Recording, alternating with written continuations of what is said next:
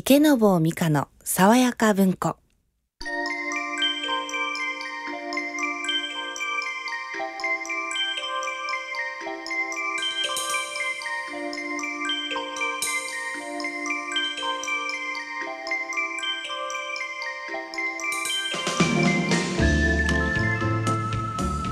おはようございます。池坊美香です。今朝のお目覚めはいかがでしょうか？日曜の朝のひととき名作話題の図書をボランティアの皆さんの朗読でお送りする池坊美香の爽やか文庫。どうぞ今日もご一緒にお楽しみください、えー、実は今朝は佐野さんが体調不良ということでまたもや久美聖羅さんが朝早くから走ってお手伝いに来てくださいました。おはようございます。おはようございます。本当にもう急な体調不良だったので、はい。もうセイラさんに来ていただいてもうセイラさんがスタジオにあの着いた時ははい。天使が来たかと思いました。ああよかっ本当に私へのクリスマスプレゼントかと思いました。た 本当ですか？ありがとうございます、もう本当に天使に見えたあの今日クリスマスですけれどもはい。あのいつもクリスマスはどんな風に過ごしてました？私家族とええ。いつも絶対なんか恋人のとはい。暮らすクリスマスみたいに言われてますけど、ね私は絶対家族となんですけえど毎年、え毎年。でも今年はえ一人で、一人で。い。やいやわかんない。じゃんこの後電撃的な出会いがあって。本当ですね。ええ。道端で会って、ええ。道端でね。みたいな。えじゃあいつも家族とはねクリスマスケーキとか、そうですそうですそうです。えー、でクリスマスプレゼントとかもするんですか？そうですねなんか私もうこんな年なんですけどええ。二十歳超えても、あの妹と弟がまだ小学生なのあそうで、ちっちゃかったんですよね。めちゃくちゃちっちゃいので、まだサンタを信じているので、ええ。えそうなんだ。そうです。弟さんもも妹さんも？そうです。かわいい。可愛いんですけど、え。そうなんですよ。なんかね、ま、学校の周りの友達がきっとお父さんとお母さんがええねサンタの正体の話をしていると思うんですけどえそれにも、ま、めげず信じているんです。偉いね。偉いんでええすかね。じゃあセイラさんも弟さんと妹さんにクリスマスプレゼントとかプレゼントするの？えじゃなくって私はあの両親からもらいます。一緒いくつにになっても。そうですそうです。あ便乗型。そうですそうです。だだ兄弟がね信じてるんだから、まさかお姉ちゃんがもらえないってことはないだろうあなるほど、ね、いうことで。はい。てサンタさんいるとねそうですそうですそうるです。一家なんね。はい。なるほどね。あの今年あのもうこれが最後の放送なんですがはい。今年一年どうでした？セイラさんと。今年一年私は2011年2011年は上京してきまして、はい。バタバタ。初めてですもんね東京暮らし、そうですそうです、バタバタめちゃくちゃしてましたけど、うん、でもお友達もこの間ねお友達もいなかったけどでも楽しいってそうです。いうことでしたけど、そうなんです。よいっぱい出会って。ね遊びに来てくれるんでしょっちゅう。あお家に。あの東京の方のお家に、まさかの大阪から滋賀から来てくれるんですよ。もともとの実家のお友達とかがが来るんですよ。はい。すごいねそれ。じゃあ全然寂しくないですね。全然寂しくはないですね。へえじゃああの、うん。まあいろんなことがありでも、はいまあ幸せな一年だったみたいな。そうですね。はで来年の抱負は？来年の抱負は、私はそうですね頑張りたいな芝居でって思ってますね。あでもね今年はすごい一生懸命頑張ってましたもんね。そうですね。でも芝居のお仕事は全然なのでねお芝居がしたいなと思っておりまえす。でも大丈夫。もう今大年こんな、はい。あの年末に素敵なことをこんなにあの人が喜ぶことを今日してくれたので きっと来年セイラさんいいことあると思う。本当ですかね、ええええ。めくってくるかな。じゃああの今日は、はい。あの30分お付き合いいただきたいと思います。はい。よろしくお願いしおます。願いします。この番組は読む人聞く人の心をつなぐ一般社団法人日本朗読検定協会の提供でお送りします。池坊美香の爽やか文庫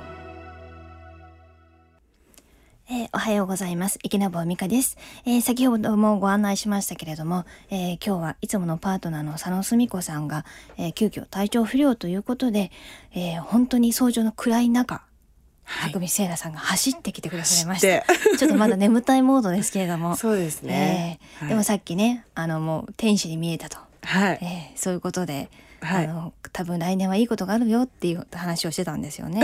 はいあるといいんですけどね。大丈夫大丈夫、はいもうこんなにもうディレクターの斉藤さんと私は本当に、はあ今年も本当に良かったなと思って 今年を締めくくれると思うので大丈夫ですよ。よかったです。はい。喜んでいただいて、であの今日はね今年最後なんでボランティアの皆さんからもうたくさん寄せられた素敵な作品の数々を、はい。あのたっぷりとお送りしたいと思うんですけども、はい。ナンさんの今朝あの急な体調不良ということで、はい。ディレクターの斉藤さんバタバタしてあ。一生懸命あのどの方の朗読をうん。あのお届けしたらいいかと探してくださってたんですけどもあー。斉藤さん見つかりましたかね？皆さんはじめましてどうもディレクターの斉藤と申します。では、えー本日最初の作品をご紹介したいと思います、はい。朗読ボランティアの木島陽子さんからいただきました。日本昔話より十二支のお話前編からお届けいたします。ずっと昔、もうすぐお正月が来る年の暮れのことです。ふと神様が山のてっぺんから麓を眺めると、動物たちが元気に遊んでいます。そうじゃ、動物たちを集めてお正月を祝おう。だがただ集めるだけではつまらんな。うーん、いい考えがあるぞ。早くやってきた動物に立派な役目をあげることにしよう。神様は早速動物たちにお触れを出しました。そのお触れにはこう書かれていました。元日の朝、私のところへ来るように、早くやってきた順に1番から12番目までのものを1年ずつ交代で、その年を守る動物の王様とします。それを見て動物たちは大はしゃぎ。一番乗りは僕だ猿が木の上から叫びます。早起きなら僕が一番だよ。鶏は羽をバタバタ。早くお正月が来ないかな。大晦日になりました。牛はのんびり言いました。わしは足が遅いからそろそろ出かけよう。ところがのそりのそり歩き出した牛の背中にこっそりよじ登った者がいます。それは牛の家の隣に住むネズミでした。うっふふ、歩かなくても牛さんが運んでくれるなんて楽だな。山のてっぺんに着いた時、朝日が昇りました。初日の出です。その時、牛の背中からネズミがちょろちょろ駆け下りて、神様の前に一目散。神様、新年明けましておめでとうございます。やあ、おめでとう。一番はネズミか。やあ、二番は牛だな。よしよし、よく頑張ったな。神様に褒められて牛は嬉しそうに尻尾を揺らしました。他の動物たちは朝早く出発しました。ぴょんぴょん、山道を跳ねてきたのはウサギです。その後を虎が追いかけます。いやー怖いよ。ウサギが草むらに隠れた隙に虎はゴールイン。虎が3番、ウサギは4番になりました。空を飛べるタツもお触れを見ました。なーに一番早くて一番偉いのはこのわしさ。タツは雲の上から野山を見下ろしました。すると、蛇が体をくねらせて山のてっぺんへと向かっています。いやや、空も飛べない蛇がわしより早いとは。言う許せん。タツは雲を蹴散らして山のてっぺんにひとっ飛び。タツは5番。その後に到着した蛇は6番になりました。続きは後で。あの十二支の話ということで。はい。セイラさん何年？私ヘビ年です。御年。見年です。御年の女はお金に困らないと言うんですけどね。はい。いいあの年に生まれましたよね。嬉しいです、ねうちの姉も御年ですけどね。あそうなんです。ね、ええ。お金には困ってらっしゃらない。まあ一応働いてますからね一生懸命。でもうちの姉なんだか二回り下なんだセイラさん。若いです。へええ昭和？平成です。平成。そうなんですよ。へー。見えないんでびっくりされるんですけど。平成？平成です、えー、こんな近くに平成生まれの人がいたんだ そうなんですよ、え。ねえそれ。みでもでもねこはい。の十二支のお話も面白かったですけど、面白かったです、はい。ねえ。なんかあの聞きながら「へえ」とか「は」とか セイラさんがコメントが私結構面白くて。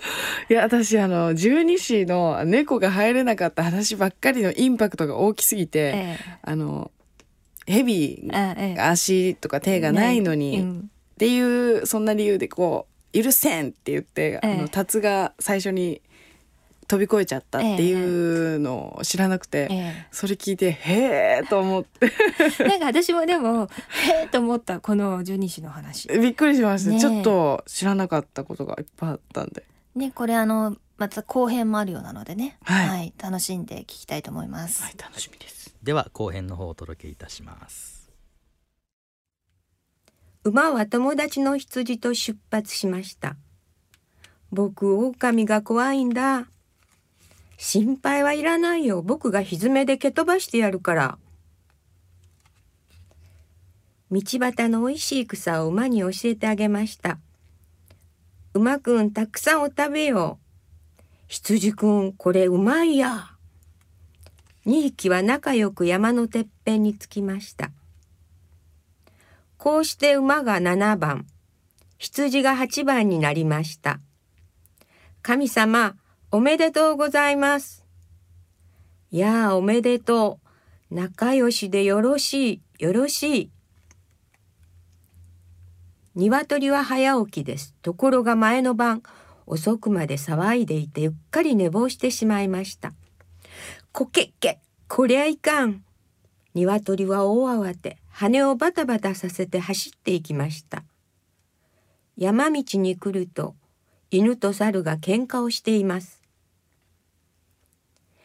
鶏は喧嘩を止めました。みんなで一緒に行こうよ。けれども、猿は木に駆け上がってしまいました。やだね。僕は一人で行くよ。犬と鶏が山のてっぺんに着いた時です。ぴょーん、木の上から猿が神様の前に飛び降りました。犬と鶏は慌てて駆け出します。そして同時に神様の前に着きました。猿が9番、そして神様は続けました。鶏が10番、犬は11番じゃ。犬は面白くありません。でも神様、鶏くんと僕は同時に着きましたよ。猿の次が犬だと喧嘩になる。だから間に鶏を置いたんじゃよ。神様は2匹が喧嘩したことをちゃんと知っていたのです。その時、もうもうと土ぼこりが近づいてきました。イノシシがものすごい勢いでかけてきたのです。残念、間違えて違う山に行ってしまったんだ。あはは、イノシシが12番目。これで全部決まったな。こうして12匹が順番に年を守る動物になりました。やがて他の動物たちもやってきました。神様おめでとうございます。やあおめでとう。神様を囲んで賑やかなお祝いが始まりました。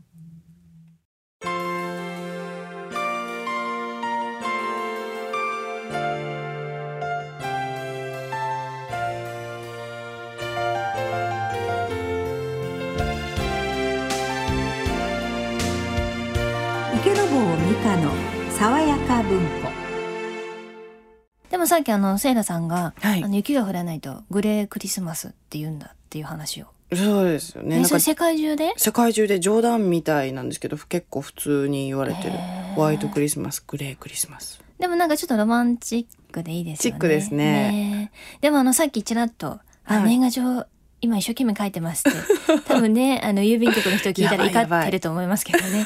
でも偉いのはいつも手書きなんでしょ？そうです。絶対手書きなんですけど真っ白のところになんだろうな先生とかだったらあの日舞の先生に出す時は、お着物を着て着た人を書いて一応送るんですけどいつもその干支を書いてるんですけどあじゃあ立つね今。立つです。書いてるんだ。立つめちゃめちゃ細かいですからね。難しいよね。そうです。結構省略でうさぎとかだったら結構簡単です。立つって わかでもほらこうシンプル上に上がる感じだからあなんかそうですね。縁起いいかもね。縁起はいいですね、え。ーでもやっぱりあのほら今もう全部こう印刷の時代に、やっぱり手書きだと見るもんちゃんと、そうなんですかね、なんかやっぱり印刷だとちょっとこう流し読みみたいになっちゃうけどであー。もすっごい大変でしょ、めちゃめちゃ大変ですね。え。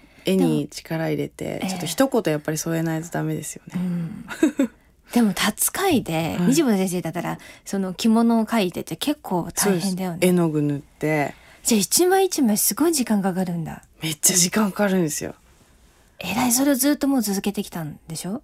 ずっとですそのね OSK の時もずっと？そうです。OSK の時こう大体こう皆様お嬢様なので、まあ、大体自分ご自分のお写真撮って、ええ。今年の公演ですみたいななんです。なるほどね。けど私はなぜかええ。うさぎ去年はうさぎの絵を描いて、色鉛筆と絵の具とみたいな感じすでごいでそれを乾かして。乾かしてなんて地味な子だと思いわれてると思う相当感動する。本当ですかね、そうなんですかね。じゃあセイラさんがいつか自分の写真にならないようにずっと手書き、そそうですね、うん、でも絶対出した人はみんな残してくださってると思いますよ、そうなんですかね、そうですかね。でも写真も結構楽しいですけどね。もらった人はまあね。写真だと。なんかもう私ぐらいの世代になると皆さん家族写真か子供の成長記録みたいな感じで。あで年賀状を通してああの私のお友達の子供こんな大きくなったんだとー。か、ね、それ毎年会わない人もたくさんいる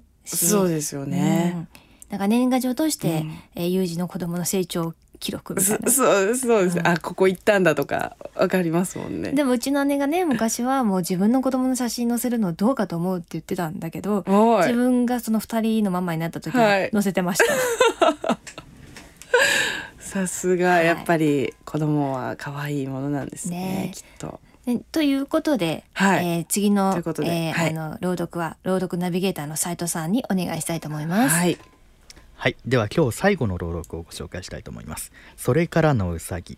朗読サークル BR2 の会の平岡優子さんの朗読でお楽しみください。それからのうさぎ。ほれうさぎと亀のかけっこの話あるべ？ここらでちょっと一休み？って昼寝をしたばかりに呪い亀に負けた。あのうさぎそのうさぎがうさぎ村にのこのこ帰ってきたからさあみんな怒ったお前みたいなうさぎはうさぎ村の蜂だ出て行け!」って追い出されてしまったと。ところがそれからしばらくしてうさぎ村に大変なことが起こった。山に住む恐ろしい狼様から使いが来て子うさぎ3匹献上せえというわけだ。もちろん差し出せばペロリ食われちまうに決まっている。さあどうすべとうさぎ村は頭抱えた。なんだって狼様には逆らえない。子うさぎ三匹出さねばならん。ではどこの家の子うさぎを出すか。俺の子もかわいい。よその子もかわいい。どの子も狼様には差し出せん。うさぎ村は大騒ぎになった。毎日毎日相談ばかりしておった。それを聞きつけたのが村から追い出された負けうさぎだった。こらいいことを聞いた。とちょろりうさぎ村へ帰ってきた。いやあ、おらはこの村を追われた身だども、狼様に子うさぎを献上しなくてもよいようにしてみたい。なんとだ。それを聞いたうさぎ村のうさぎたちは、本気でそう言うならやってみてくろうまくいったらもちろんまた仲間にするそう言うたそこで亀に負けたウサギは切り立った山を登って狼様のところへ出かけていった狼様狼様お前様からこの度子うさぎ三匹献上制度のこと早速連れてまいりましたが狼様のお顔が怖いと言うてどうしてもここまで来ませんだ。つきましてはその崖のところであっちを向いて座っていてくだされ。そうしたらすぐに連れてまいります。すると狼はニカニカして舌なめずりしながら「そんなことなら造作もない」と言って崖っぷちで向こうを向いて座ったその途端負けうさぎはあらん限りの力で狼を崖から突き落としたたまるかさすがの狼様もでんぐり返って谷底に落ちそれっきり平たく伸びてしまった。うまくいったので負けうさぎは威張って村へ帰ってきた。もう狼様はいない。子うさぎたちは食われることはない。みんな大喜びしたと。もちろん負けうさぎもまた村の仲間に入れてもらえたということだめでたしめでたし